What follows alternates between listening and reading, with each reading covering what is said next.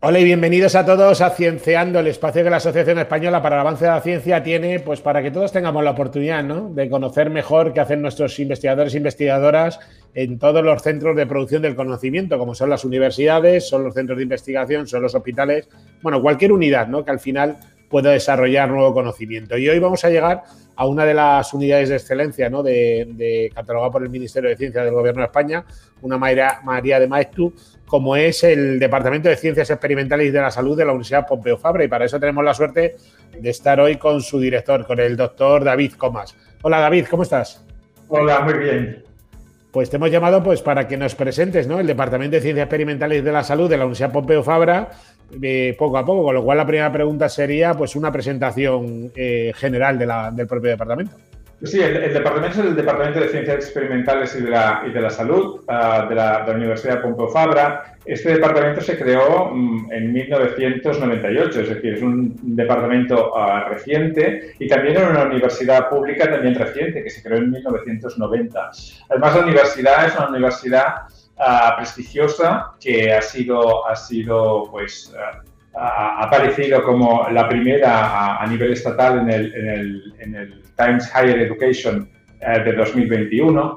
Y en nuestro, en nuestro departamento tenemos el reto de combinar pues una investigación puntera también con una, con una formación puntera. Y en ese, en ese sentido, nosotros también nos encargamos pues, de, la, de la coordinación de, diversos grados, másters y tenemos un programa uh, internacional en biomedicina, que han sido uh, todos ellos muy bien evaluados.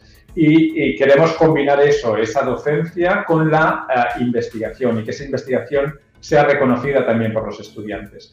En el hecho de la investigación, pues tal como, como apuntabas, nosotros hemos, hemos sido pues, galardonados con esa mención de excelencia María de Maeztu en la, en la convocatoria um, del 2014 y también en la convocatoria uh, pasada. Por lo tanto, somos, somos un, un, un centro que, que, nos que hemos, eh, hemos uh, mimado mucho lo que es la investigación y también uh, la docencia en ese sentido.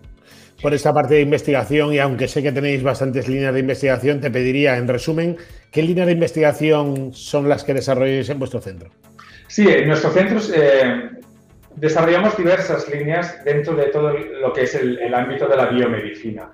Y, somos un, departamento pues muy, muy diverso. Y, uh, las líneas van desde la biología más fundamental, más molecular, celular, a, la fisiología y el desarrollo, uh, pasando también por, otros temas de, sistemas complejos, de, bioingeniería y con un fuerte componente también computacional y de biología evolutiva en, todo, en todas estas líneas. Por lo tanto, como podéis ver, es un, es un departamento muy diverso dentro de todo lo que es la, la biomedicina.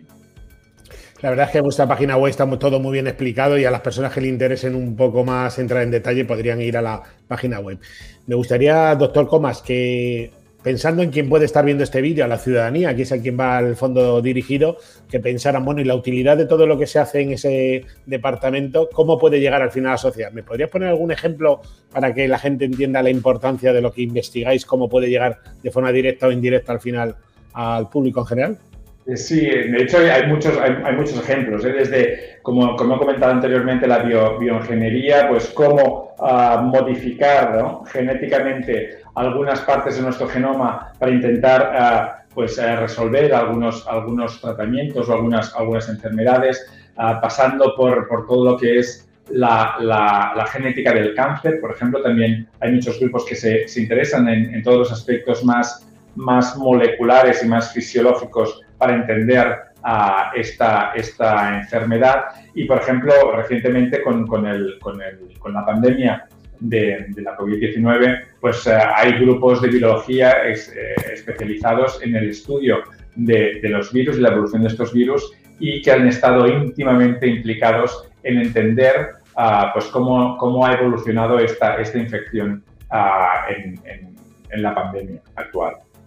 Y profesor, por último, ¿qué mensaje te gustaría mandar a la ciudadanía que estuviera viendo esta videoentrevista?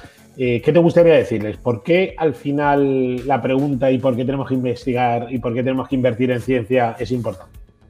Yo creo que además, con el ejemplo que exponía antes de la, pandemia actual, ha, quedado demostradísimo que aquellos países que han apostado y que han apostado incluso en las, en las épocas más, más duras de las, de las diferentes crisis, han apostado por la ciencia, son los primeros que han tenido más versatilidad, más versatilidad y más, y más capacidad de reacción en frente de ah, problemas uh, biosanitarios. En el caso de, de, la pandemia que tenemos actualmente, está claro que es mm, los países que han apostado por la ciencia básica uh, han sabido resolver mucho mejor la, la, situación que aquellos países que simplemente se han limitado a comprar tecnología y eh, que no han sabido resolver ese problema. Por lo tanto, es esencial eh, el, invertir en, en investigación para poder resolver problemas que nos pueden surgir en el día, en el día a día. Pues con este mensaje tan importante lo dejamos, doctor David Comas, director del Departamento de Ciencias Experimentales y de la Salud de la Universidad Pompeu Fabra, catalogada como Unidad de Excelencia María de Maestro. Muchas gracias por haber estado hoy con nosotros en Cienciando de la Asociación Española para el Avance de la Ciencia. Muchísimas gracias a vosotros.